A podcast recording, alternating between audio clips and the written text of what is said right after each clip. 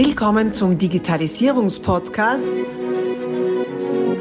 Digitalisierung ist für dich mit Markus Reitzhammer.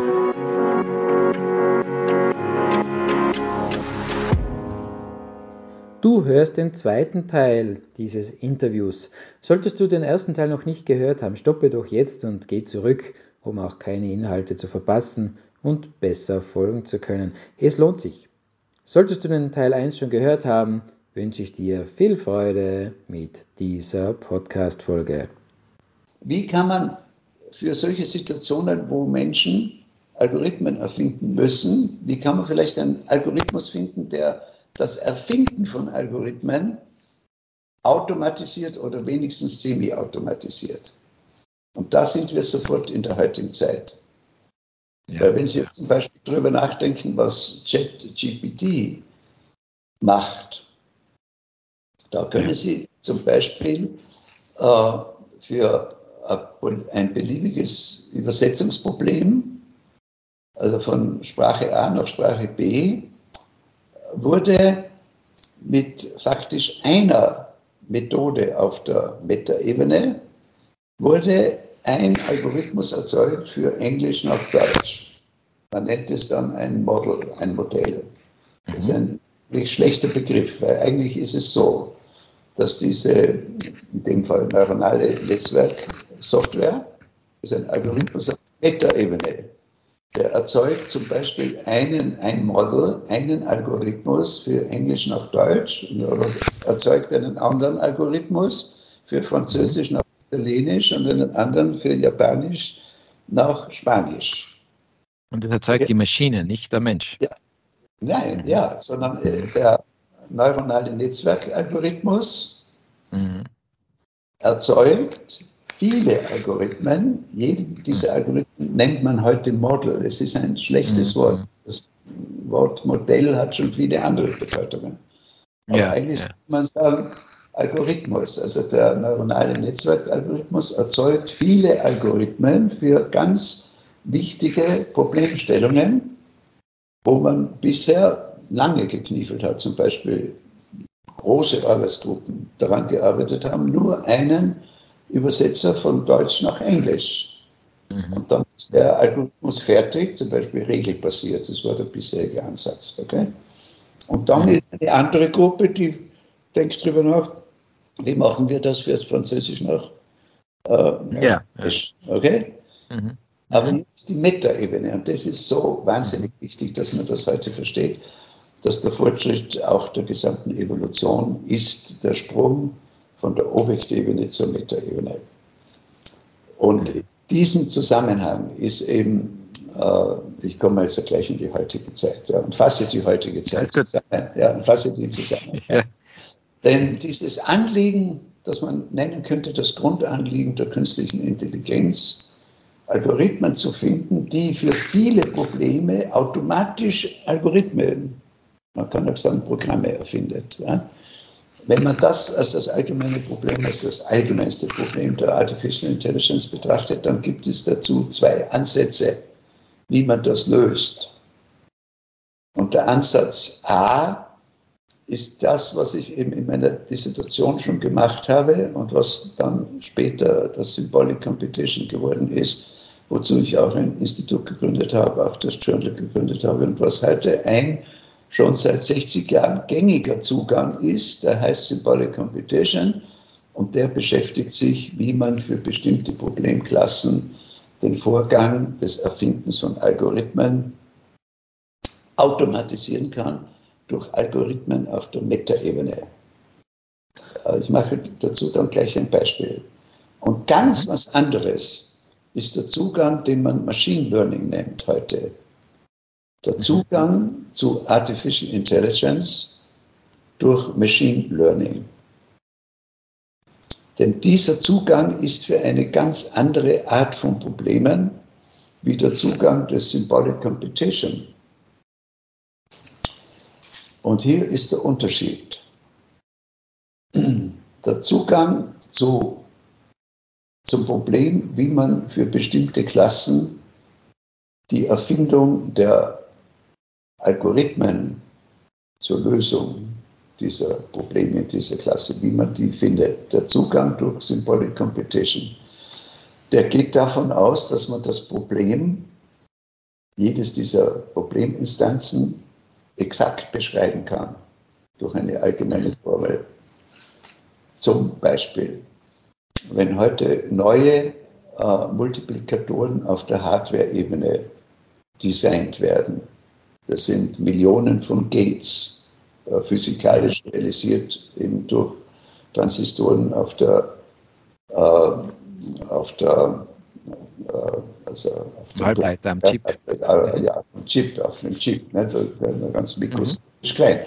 Aber äh, unabhängig von dieser physikalischen Realisierung äh, hat das Ding ja eine Logik. Ja, das ist der Logikplan dieses Prozessors, also ungeheuer komplex und kompliziert. Und in diesem Logikplan können Fehler sein. Ich rede jetzt nicht von den Hardware-Fehlern, dass irgendwo irgendwas kaputt ist äh, auf der, auf der Hardware-Ebene. Ist eine andere Sache. Aber jetzt rede ich von der Logik-Ebene. Mhm. Man hat einen neuen Multiplier äh, plant, eine Firma, und das ist natürlich heute sehr mhm. wichtig, zum Beispiel Multiplier oder äh, GPUs und, und so weiter, also solche Prozessoren. Das ist ein gewaltiger Logikplan. Und da kann in der Logik, äh, die hier erfunden wurde, eben von einem Menschen, kann ein Fehler drin sein. Ja. In der Logik, nicht in der. Mhm. Also in der, in, in der Architektur, im Design sozusagen. ja, im Design, okay, im logischen Design. Und mhm. da hat man bisher um zu checken, dass hier jetzt nirgends ein Fehler ist. Weil das sind ja nicht nur Milliarden, das sind ungeheuer viele mögliche Operationen, die für ungeheuer viele Inputs dann den richtigen Output liefern sollen. Was ist der ja, Input? Das sind äh, Bit-Ketten, äh, äh, also Zahlen äh, dargestellt, ja, ja. Und zum Schluss, das, was rauskommt, das wieder Bitkette und das soll die das Produkt darstellen. So, das ist ja. die Aufgabe. Das kann man relativ leicht hinschreiben. Und zwar, voll, das kann man und zwar vollständig. Da braucht man mhm. keine Beispiele machen und sagen, ja, für zwei, Input 2 und Input 3 soll der Output 6 sein. Das mache ich ja noch ein Beispiel für Input 13 und Output 10 soll es 130 sein. So schreibe ich dir äh, eine Million so Beispiele auf und die checkst du durch und wenn das alles in Ordnung ist, dann kannst du sicher sein, das Ding ist, nein, nein, nein, nein. Wir brauchen da keine Beispiele zu machen, um zu erklären, was ist das Problem eines Multipliers. Sondern ja, ja. kann man wirklich sagen, für alle Inputs x und y muss das Ergebnis sein, äh, von x und y. Und das ist definiert durch, und das kann man zum Beispiel induktiv, rekursiv definieren. Für alle Fälle, Okay. Und für solche Fälle kann man jetzt versuchen, das Problem des Verifizierens, dass dieser Schaltplan in allen unendlich vielen möglichen Fällen zum jeweiligen Input das richtige Output-Ergebnis liefern wird. Das ist die Frage der Korrektheit dieses Designplans. Ja. Die kann man heute und da komme ich wieder auf 1963, äh, 65 zurück. Die kann man heute mit Symbolic Competition Methoden, wo meine Gröbner Basen ein wesentlicher Teil davon sind, mhm. äh, automatisch verifizieren. Wahnsinn.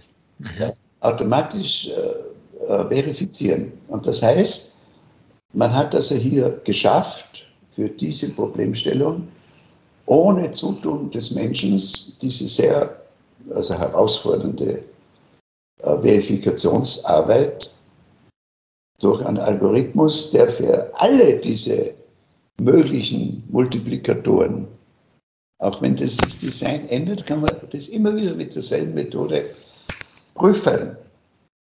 Okay? Unglaublich, unglaublich. Ja, vor allem, das ist ja, das ist ja eine unfassbare Zeitersparnis auch. Ne? Ja, ja, es ist, ja, und das ist das, was aber in kaum einer Zeitung auch steht, ja, weil das ist, ja, ja, ja.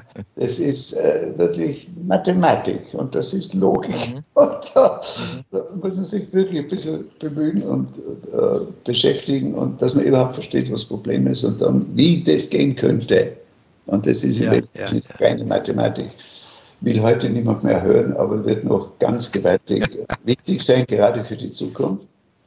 Mhm. Und jetzt kommt die zweite Approach, der zweite Approach zu dieser fundamentalen Artificial Intelligence mhm. Frage des Erfindens von Algorithmen, man sagt jetzt Models, ja, um irgendeine Frage stellen zu müssen, und das ist das Machine Learning. Mhm. Das unterscheidet sich nicht nur in der Vorgangsweise vom Symbolic Computation, sondern in der Art, wie man Problemstellungen definiert. Mhm. Denn wenn Sie sich jetzt zum Beispiel vorstellen, Sie wollen sagen zu einem Programmierer oder einem Mathematiker oder einem Philosophen oder einem Linguisten oder einem Politiker, Sie wollen dem erklären, was bedeutet es, Englisch nach Deutsch zu übersetzen.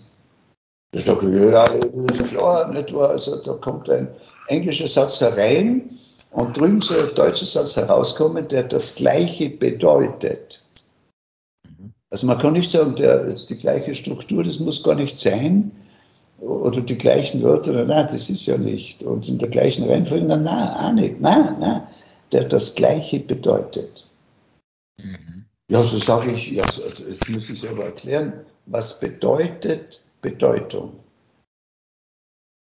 Mhm. Wie definieren Sie die Bedeutung eines Satzes? Ja, ist klar, wenn da steht, also was ist, the man is big, dann ist die Bedeutung ja, das ist eben ein Mann, nicht wahr? Und das ist ein Mensch und der ist männlich und groß, also groß, und klein, nicht? im Gegensatz zu klein.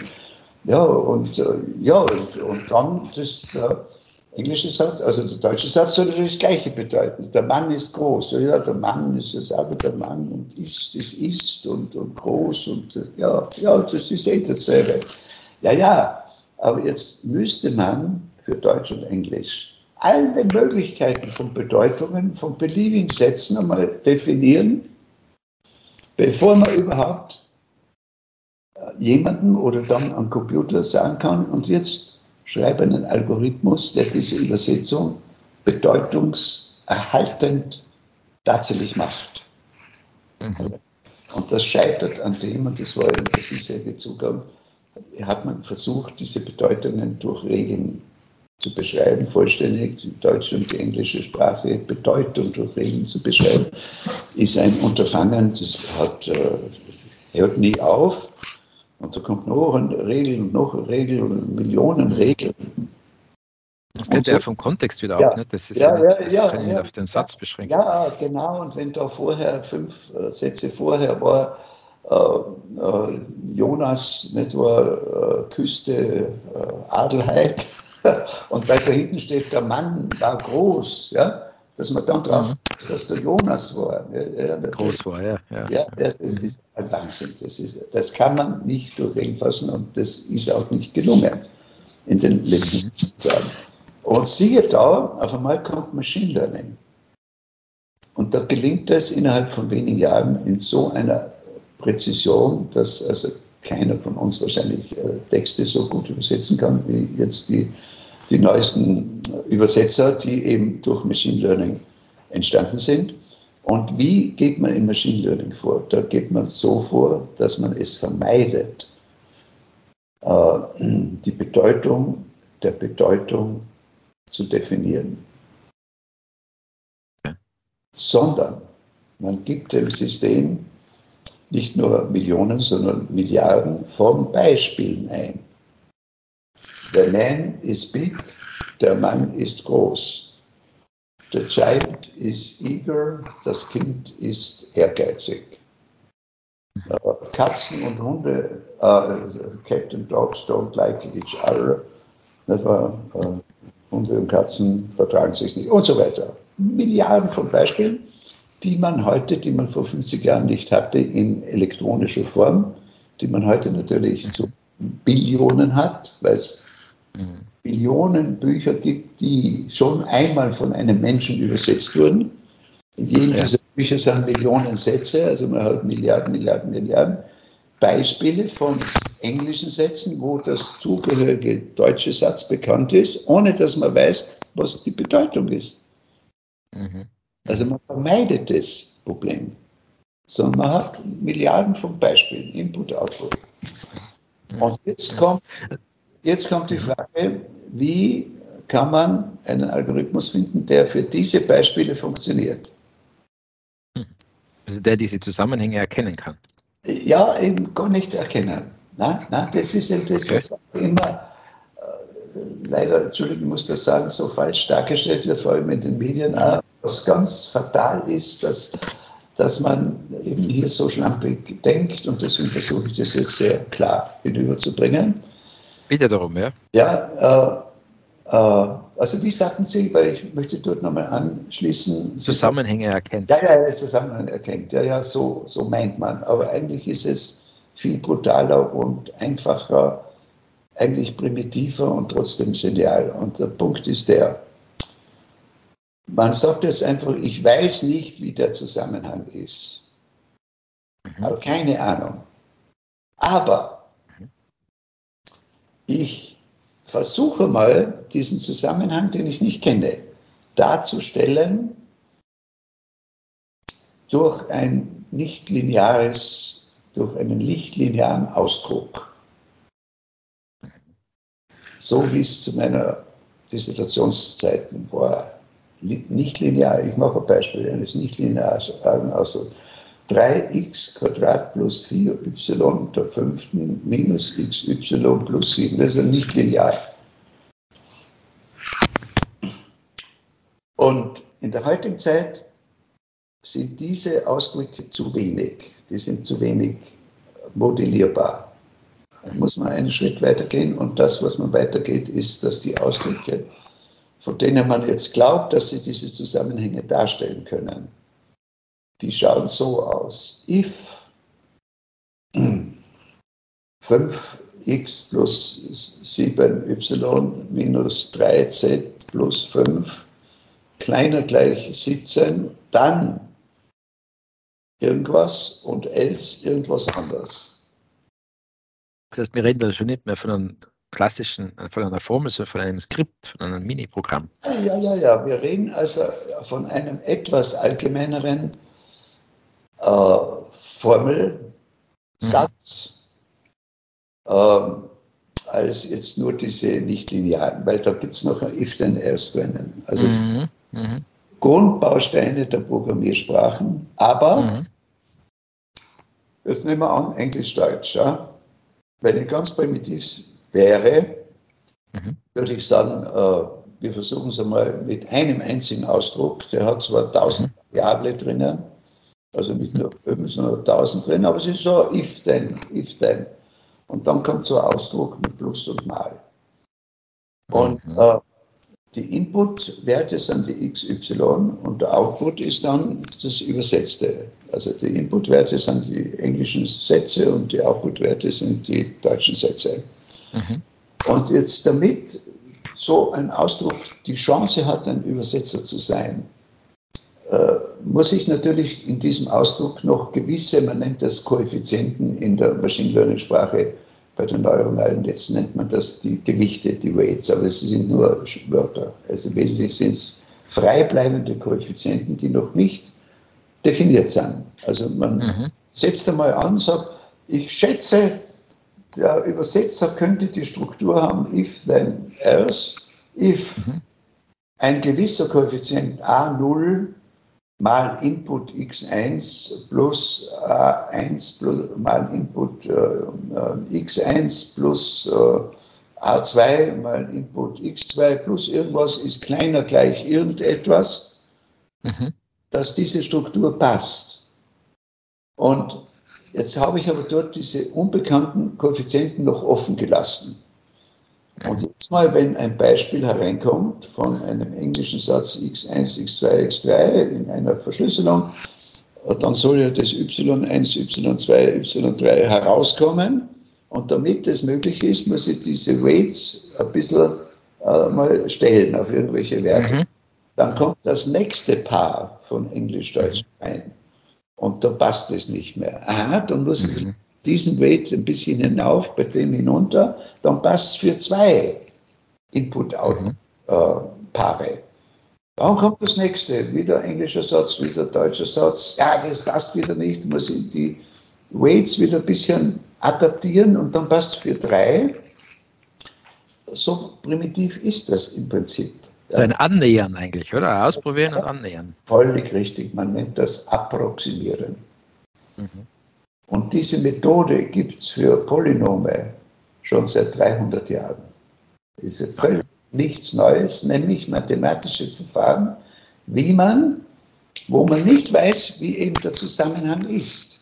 Aber man sagt ganz brutal, ich nehme an, der Zusammenhang ist ein nicht lineares System. Und dann schaue ich mir tausende Beispiele an, versuche die Koeffizienten so hinzupassen, dass es für diese tausend Beispiele zu den Inputs, die erwarteten Outputs gibt. Und dann irgendwann, wenn das für 1000 äh, passt, dann lasse ich los und sage, jetzt glaube ich, und das ist ein Glaube, glaube, glaube ich, dass es für die Millionen nächsten Anwendungen schon das Richtige liefern wird. Okay? Okay? okay? Ja. Und damit dieser Glaube irgendwie erhärtet wird, macht man es dann natürlich so, dass man sagen, nehmen wir an, für 8 Billionen Beispiele, die nimmt man, man nennt das Training Set, die nimmt man als Training Set, um die Koeffizienten zu bestimmen. Dann macht man das noch einmal für, äh, was habe ich gesagt, 8 Billionen. Also 8 Billionen waren wir, ja. Für eine Billion Beispiele, wo man auch schon weiß, was der Output sein soll, lässt man das System den Output sozusagen errechnen. Wenn das immer wieder passt, wird das Vertrauen sehr hoch, dass es bei den nächsten Billionen Beispielen, wo man nicht mehr checkt, ja. wäre sinnlos, sondern wir mehr Vertrauen drauf, wird das schon hin. Ja.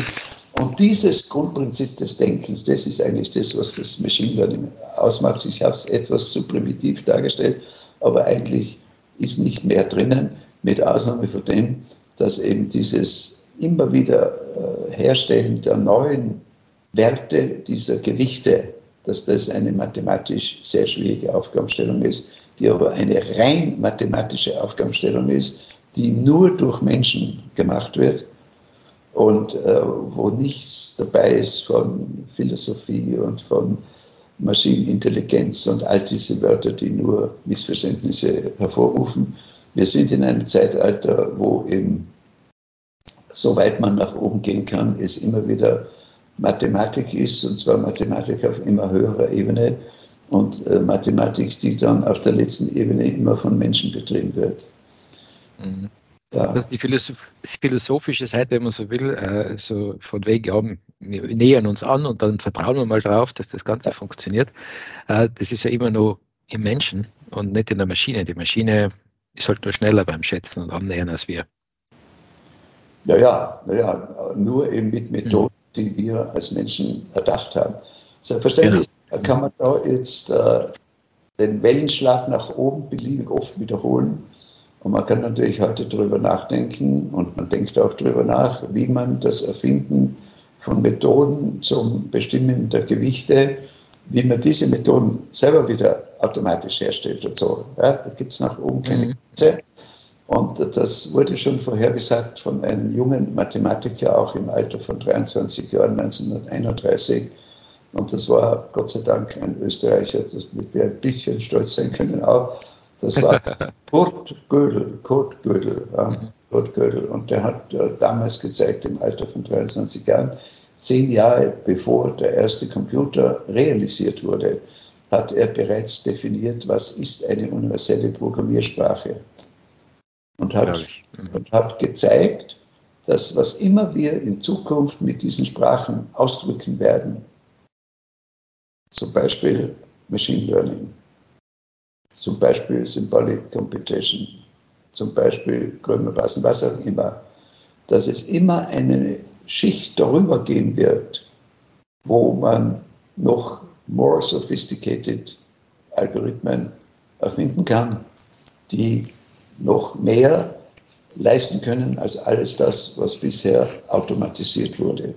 Also es gibt nach keine Grenze für die Automatisierung. So viele Inhalte. Wir stoppen hier kurz und teilen dieses Interview auf mehrere Teile auf. Folge unserem Kanal, abonniere ihn um auch den nächsten Teil nicht zu verpassen. Abonnier doch gleich unseren Podcast und vergiss nicht, eine 5-Sterne-Bewertung zu hinterlassen. Bis dann, wenn es wieder heißt, Digitalisierung ist für dich mit Markus Reitzhammer.